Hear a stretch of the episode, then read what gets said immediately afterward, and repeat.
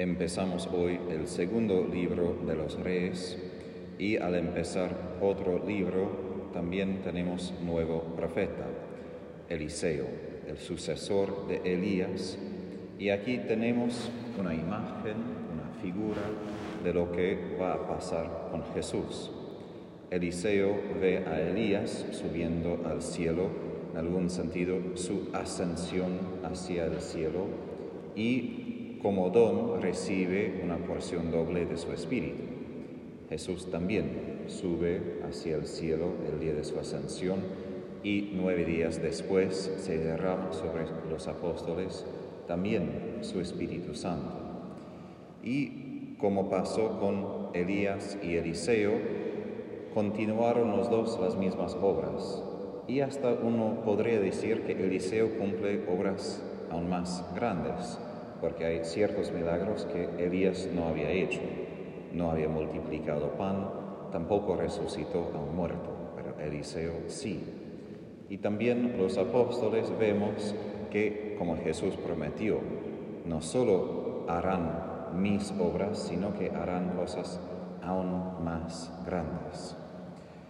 Lo que quiero enfatizar aquí es el pedido de Eliseo, porque no es simplemente que es algo automático, de que, bueno, Elías sube al cielo, se derrama su espíritu y Eliseo lo recibe y punto final, sino Elías dice a Eliseo, pide lo que quieres que haga por ti antes de que seas separado de tu lado. Es muy abierto esto. Eliseo, suponemos, podría haber pedido por muchas cosas. Algo semejante en el Antiguo Testamento es cuando el Señor aparece a Salomón en la noche y dice, pide lo que quieras y te lo daré. A veces quiero que Dios diga esto a mí en mi sueño, sería un poco más fácil, ¿no? Yo tendría mi lista preparada, esto y esto y otro, por favor cúmplelo y ya mañana cuando me despierto. Pero Salomón no pide por tantas cosas, pide por la sabiduría. Apunta la cosa más necesaria para su vida. Y aquí Eliseo da la respuesta que para nosotros como cristianos es la más necesaria. Si pudiera recibir las dos terceras partes de tu espíritu. Jesús en el Evangelio de San Lucas, después de decir, toquen, pidan y recibirán, dice, si los padres en la tierra te dan lo que es bueno, cuanto más el Padre Celestial les dará el Espíritu Santo a los que se lo piden. Es decir, Jesús habla no simplemente de buenas cosas que Dios puede ofrecernos, sino la cosa buena la cosa que vamos a tener en herencia para toda la eternidad es su espíritu. No simplemente dones, no simplemente buenas obras que sí nos acompañarán en el cielo, sino específicamente su espíritu es nuestra herencia, es la única posesión que tenemos y en la tierra y para toda la eternidad.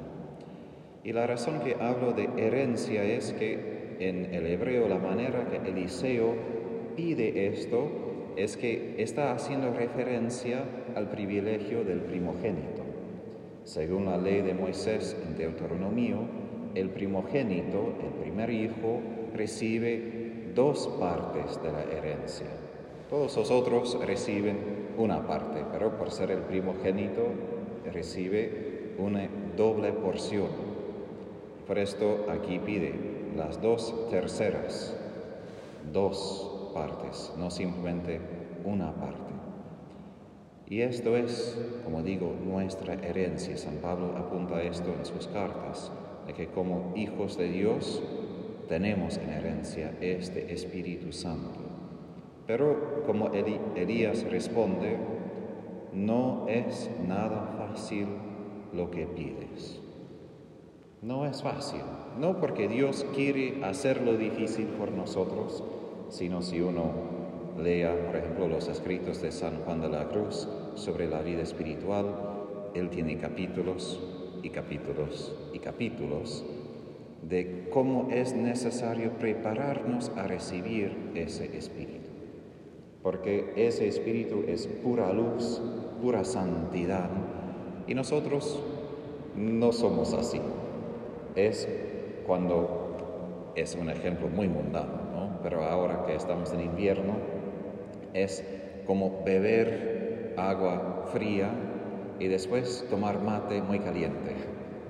Hasta duele a los dientes por el cambio de temperaturas. Y lo mismo es en la vida espiritual, que nosotros, por la falta de amor, somos poco fríos. Y el Espíritu Santo es puro fuego y el momento que hace contacto no es una sensación linda, es una sensación de dolor. Y esto es la purificación. Entonces, para nosotros es importante tener en cuenta qué es lo que estoy pidiendo. Porque si tengo esto claro, entonces los pasos difíciles para mí serán más fáciles, porque tengo en mi mente claramente, esta es mi. Y hay un monje ortodoxo santo en la iglesia rusa ortodoxa quien resumió toda la vida espiritual en esto.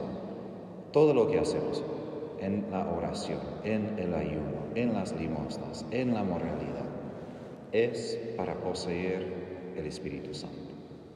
Y estoy de acuerdo. Al fin de cuentas, toda la vida cristiana, toda la vida espiritual, todo lo que hacemos y somos es para recibir su Espíritu. Y esto es el asunto de la cruz. La cruz es el símbolo de lo que es necesario en nuestra parte para que toda nuestra humanidad esté completamente abierta a ser repleta, llena, desbordante del Espíritu Santo. No porque Dios quiere que yo sufra, sino que esto es el método, el proceso para abrir todo lo que soy, para recibir en herencia no parte del Espíritu, no un poquito del Espíritu, si solo queremos un poquito, Dios nos da un poquito. Pero si queremos mucho, entonces Él nos va a derramar todo lo que podemos aguantar. Y aquí termino que los santos, muchos Faustina, San Alberto Hurtado de Chile, habían mencionado que su sufrimiento mayor no es purificación, ni es castigo por el pecado es que Dios nos ama tanto que es hasta doloroso, porque es tan fuerte su amor y siempre quiere amarnos más y más y más, que hasta ellos dijeron, Señor, ya basta, no, no aguanto más. Faustina escribió que si no fuera por una gracia especial, me habría muerto, porque mi cuerpo no podría aguantar toda la fuerza de su amor. Esto es la ironía. Dios nos ama tanto y nos concede tanto su espíritu que es hasta una cruz, porque quiere abrirnos más y más y más para recibir esta porción doble de su Espíritu Santo.